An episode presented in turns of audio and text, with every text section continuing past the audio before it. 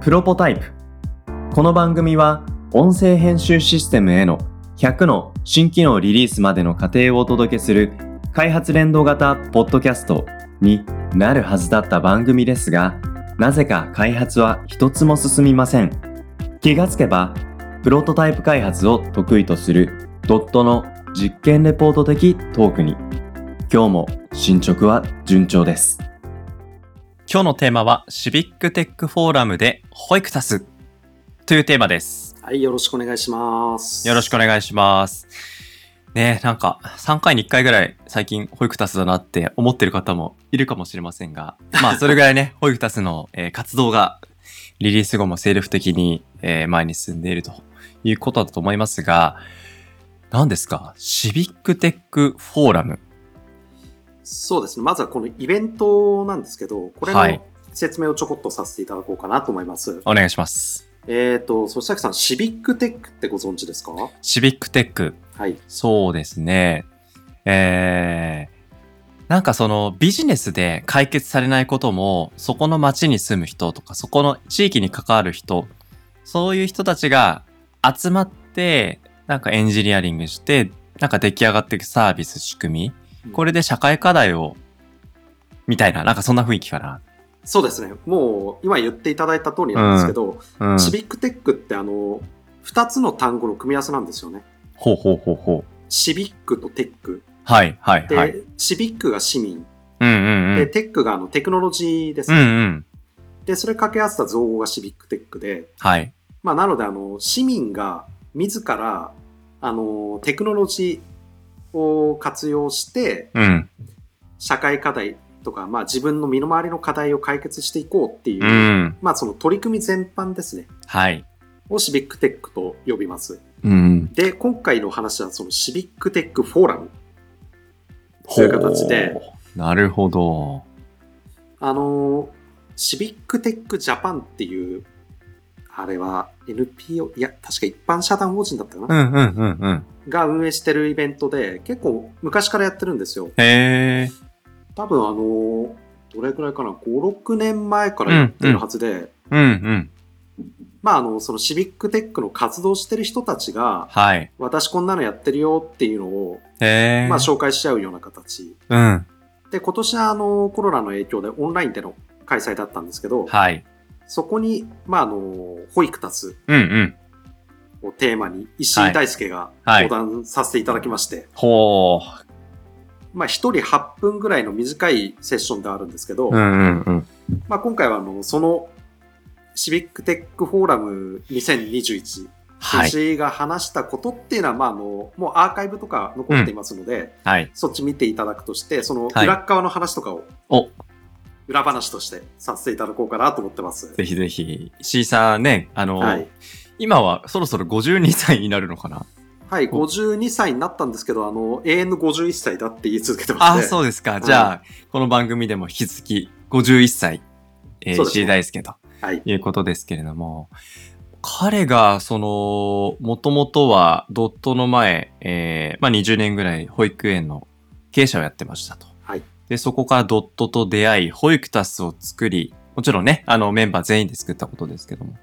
そしてこうしたフォーラムで登壇して8分間のスピーチをすると。はい、 なんか彼の発信力とか、この領域におけるポジション、急になんかうなぎ登り感が、旗から見てると漂ってるんですが、今回のお話はその内実みたいなところなんですよね。そうですね。まあ、せっかくなので、あのまあ、周りから、すごいね、すごいね、石井さん、すごいね、大ちゃんって言われてるので、はい。まあ、もうちょっと人間の部分を掘り下げ て、はい。えー、どこから話しましょうね。えーとはいじゃあ、まず、このうんオンラインのセッションですね。はい。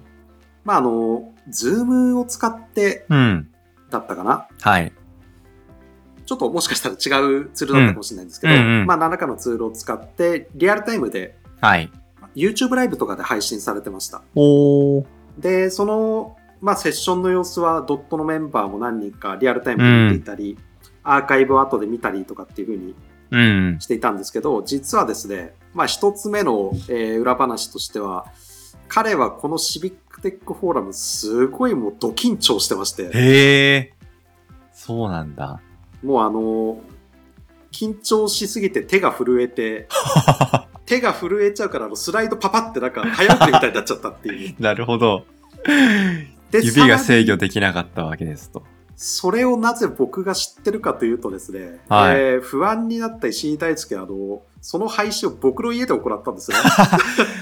そっか。えだって、彼は、まあ、東京に住んでて、浅井さんは栃木に住んでるわけじゃないですか。はい。なんか、遠征して、オンラインで開催なのに、わざわざ遠征するっていう、そういう取り組みだったわけですね。なかなか緊張してまし、そってか。まあでも、その移動をもってしてでもやっぱ成功させたいっていう、そういう彼の気持ち感じますね。内容自体はすごい良かったですからね。これあおのーぜひ、うんう保ん。育たちちょっとでも興味ある方はですね、うんうん。あの、YouTube で、シビックテックフォーラム、スペース、ホイクタスって検索していただくとへ出てきますので、うん。いやもうぜひみんなに見てほしいですね。うんうんうん。あの、保育タス、あの、自分は保育士でもないし、あの、子供もいないから関係ないって思われる方もいるかもしれないんですけど、保育タスの思想としては、もう社会全体で保育に向き合おうよって、そういうテーマでしたよね、浅井さん。最終的にやっぱり目指すのはうんそこら辺まで考えたいねっていう話はずっとはい。してますね。なので、あの、ぜひ、あの、ちょっとでも興味ある方は、ぜひ検索してみていただけたらと思いますが、まあ、その話はもう一度、えっ、と、浅井さんの家の中に戻してですね、当日の、まあ、様子だったり、裏事情だったりですけども。そうですね。なるほどな当日はそんなことを言ってましたし、その、うどれん。ぐらい前だったかな、2、3週間ぐらい前、うんうあんうん。の、プレゼン資料のチェックをしてくれみたいな感じで、1週間ぐらい前だったかな。うんなんかあの、何回かチェックしたんですけど、はい。まあ途中であの、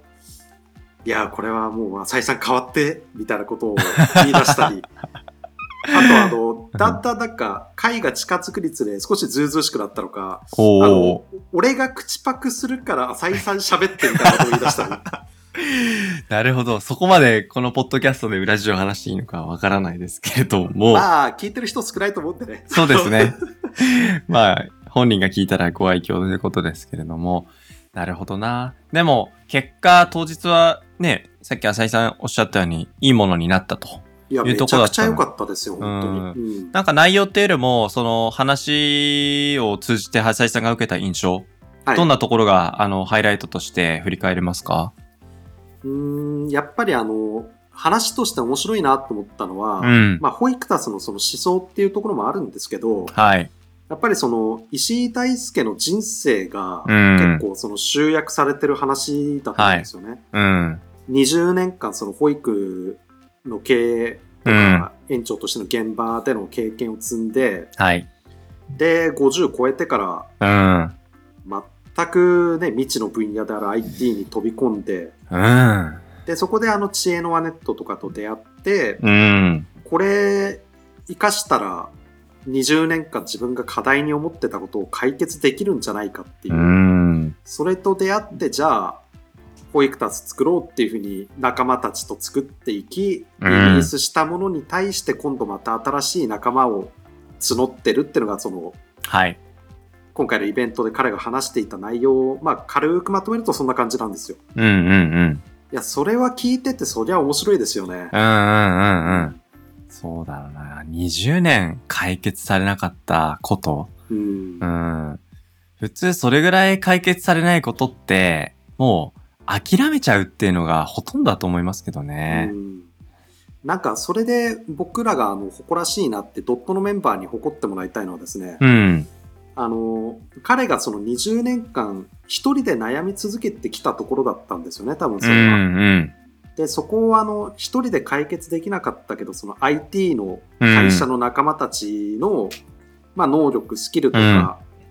えーノウハウああ。そういうものを組み合わせたことで一気にその道が開けたっていううのんは、うん。もちろん彼自身もすごいけど僕はあのドットのメンバーもみんなすごいなと思ってうんて、うんうん。でなんかそういう金になるかどうかも分かんないプロジェクトですから。うん。そんなのになんかリソース使うなよっていうこともなく、はい。結構みんなあの、石井大輔を応援して、うんうんで、どんどんあの、前のめりにプロジェクトに入ってきてくれてるので、うん。うん。そういうメンバーのもとで保育タスっていうのを作ってリリースできたっていうのは、まあ僕はあうの、ん二重に嬉しいなと思います。なるほどな。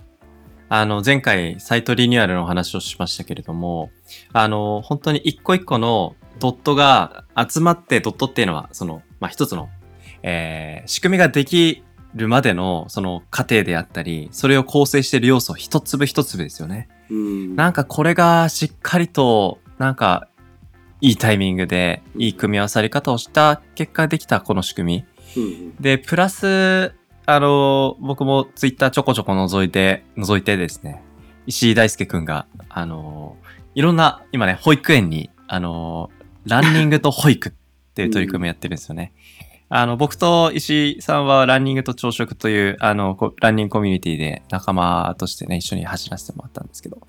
まあ、ランニングでゴールを、おそらく、まあ、保育園をゴールにして、で、保育タスを PR する、まあ、チラシを配って、で、賛同者を集う、多分そういう活動をやってるのかなと思いますけれども、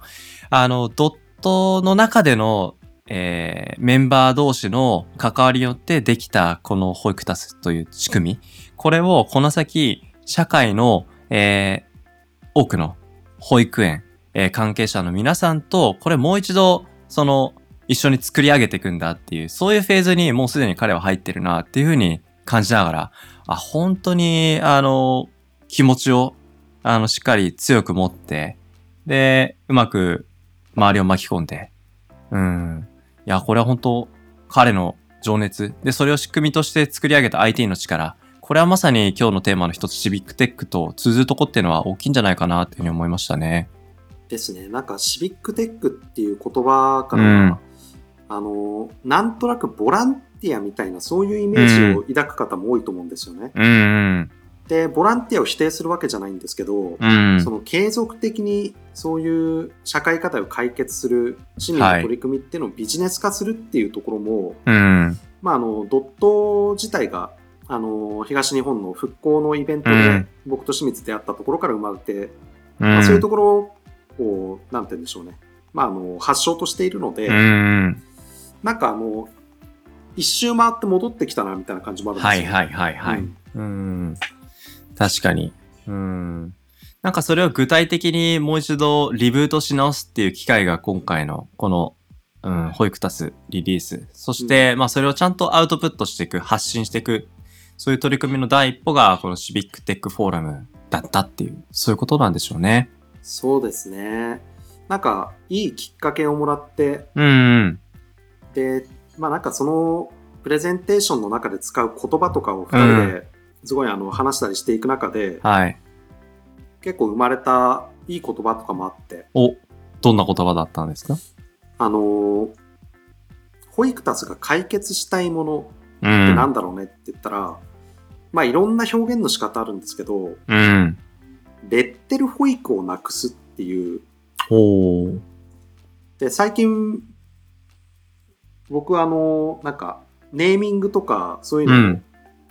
の勉強とか本とか読んだりしていく中で、う結ん。構あの面白いなと思ったのがもともと広告代理店の澤田さんっていう人があのマイノリティデザインっていう本を書いた方がいるんですけど、はい。まあ、その本自体もかなり面白くておすすめなんですけど、うん。その中であの誰もが知ってる言葉とうん、誰もが知ってる言葉を誰もが思いつかない組み合わせで組み合わせるとうんうん。脳裏に残りやすいみたいなへえ。でレッテルっていう言葉も保育っていう言葉もうん。まあ、誰もが知ってるけどそれ組み合わせてるのが、まあ、誰もが思いつかないっていうとちょっとそれは言い過ぎなんですけど、うん。まあ、ただそのレッテルって言葉と保育っていう言葉を組み合わせるとなんとなく意味、うん。多分通じるだろうなと思ってうん。て、うん。でそういう言葉作ったりとかなんかその準備の段階でもう一は回何度も何度も保育タスっていうのを振り返る機会を作れたので、はい。まあ、そういう機会得られただけでもかなりありがたいイベントだったなと思います。いやー、アウトプットって、どうしても予定されてないとどんどんどんどん後ろ出しになりますよね。なっちゃいますねうん。。まあ、だから僕も今、まあ、プロポっていうポッドキャストのプロダクションをやってますけど、もちろんね、ウェブで問い合わせいただく方々、おかお客様たちとの制作もやりつつ、業界全体でどうやって盛り上げていくべきかなってちょうど考えたところだったので、なんかこういう発信している、あの、石井大輔の、あの、挑戦。まあ、裏で、ああの、 手が震えてたりとか、資料作りを浅井さんとちょこちょこやってたりとか、そういう、まあ、泥臭さもね、あのーまあ、垣間見ながら、非常に勇気をもらった話だったな、っていうふうに感じますね。